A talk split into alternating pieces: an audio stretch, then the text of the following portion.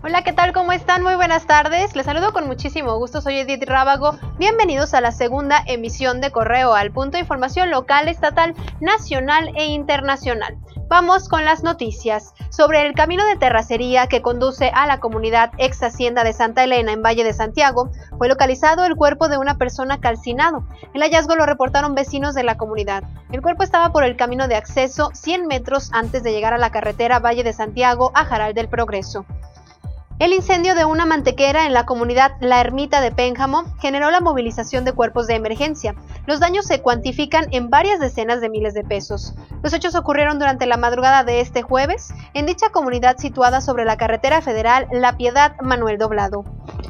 En San José Iturbide preocupa a la ciudadanía la desaparición del reconocido pediatra Wenceslao Bastida Santana, quien salió de su domicilio el pasado 2 de marzo a las 11.30 de la mañana para ir a trabajar y no ha sido localizado desde entonces. Familiares y amigos del médico reportaron su desaparición a través de Facebook. Bastida Santana conducía una camioneta Mazda CX5 blanca, vestía un pantalón de vestir y un saco azul, mide aproximadamente unos 65 metros y tiene 42 años. Cualquier información sobre su paradero deberá ser comunicada al 911.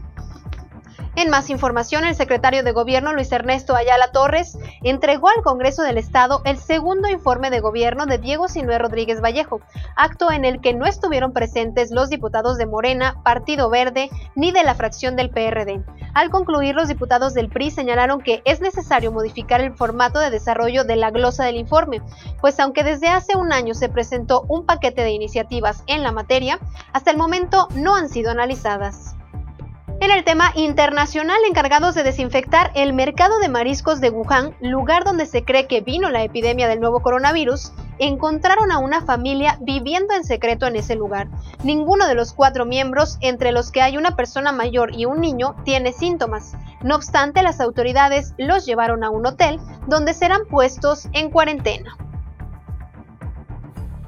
Gracias por conectarse con nosotros. Ya lo saben, Facebook, Twitter e Instagram nos encuentra como Periódico Correo. Lo invito a que conozca el contenido de nuestra página web, periódicocorreo.com.mx. Por la tarde, ya lo sabe, aquí estará mi compañero Roberto Echama para compartirle las noticias.